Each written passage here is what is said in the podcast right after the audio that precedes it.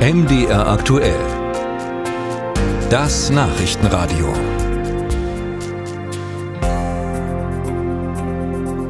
Die Faschingszeit nähert sich ihrem Höhepunkt in der kommenden Woche. Jetzt am Wochenende werden wieder viele Umzüge stattfinden. Kreative Wagen ziehen dann durch die Faschingshochbogen und dabei passiert es dann auch schon mal, dass einige der Umzugswagen auch naja, auf Abwege geraten. In den vergangenen Jahren waren auch in Mitteldeutschland da immer wieder rassistische und fremdenfeindliche Motive zu sehen. André Seifert berichtet, wie damit in diesem Jahr umgegangen wird. Noch wird an vielen Umzugswagen gebastelt in den Karnevalshochburgen, zum Beispiel im südthüringischen Wasungen. Doch die Mottos sind streng geheim. Wir haben Umzugsbilder mit dabei, die klar auf die Politik abzielen. Wir haben Umzugsbilder mit dabei, die auch äh, darauf abzielen, dass die Leute einfach sagen, wir sind dabei, um Spaß zu haben und wollen einfach nur fröhlich sein. Verriet Daniel Finn vom Wasunger Karnevalclub Club im MDR. Vor acht Jahren, mitten in der damaligen Flüchtlingskrise, ließen die Wasunger eine Dampflokomotive durch die Stadt rollen.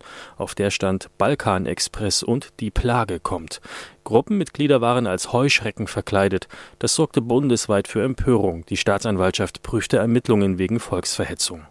Und in diesem Jahr ist es gut, die Wasunger einfach so machen zu lassen?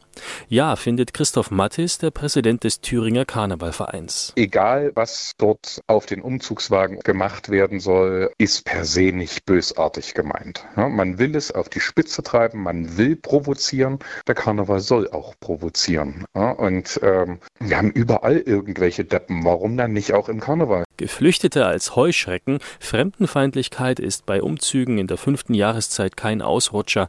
In einem bayerischen Dorf hielten es Teilnehmer für witzig, eine Panzerattrappe auffahren zu lassen mit der Aufschrift Ilmtaler Asylabwehr.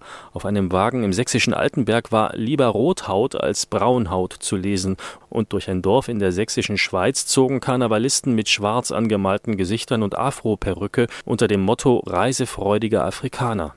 Mit Karneval oder Fasching habe so etwas nichts zu tun, sagt Klaus Ludwig Fess, der Präsident des Bundes Deutscher Karneval. Dort muss der Veranstalter vor Ort, wenn sie feststellen, dass das ausartet, müssen die handeln und müssen vor Ort das Problem auch lösen. Und wenn wir es zur Kenntnis bekommen, handeln wir auch und dies führt im schlimmsten Fall nicht nur zu einer Strafanzeige, sondern auch zum Ausschluss aus dem Bund Deutscher Karneval. Abseits des strafrechtlich Relevanten scheinen die Motivwagen der Karnevalisten eher häufiger rechts von der Straße abzukommen als links. Doch es sei oftmals schwer, die Grenze des Vertretbaren zu ziehen, so Klaus Ludwig Fess. Wir haben zum Beispiel hier im Saarland gerade eine ganz große Diskussion mit einem Umzugswagen, ist das Motto Zigeuner, Mohren, Indianer. Und da ist natürlich immer eine ganz, ganz große Gefahr. Wie wird das dargestellt? Warum stellt man es dar? Will man damit provozieren? Will man damit jemand diskriminieren? Also von daher ist das immer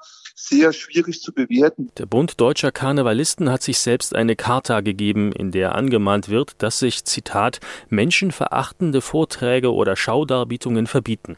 Die fünfte Jahreszeit stehe für Toleranz. Sie sei bunt und weltoffen, so Klaus Ludwig Fess. Die Charta gilt natürlich auch für die rund 600 Vereine in Mitteldeutschland. 99 Prozent der Mitglieder, so sagt Christoph Mattis vom Thüringer Landesverband, würden sich an die Regeln halten. Musik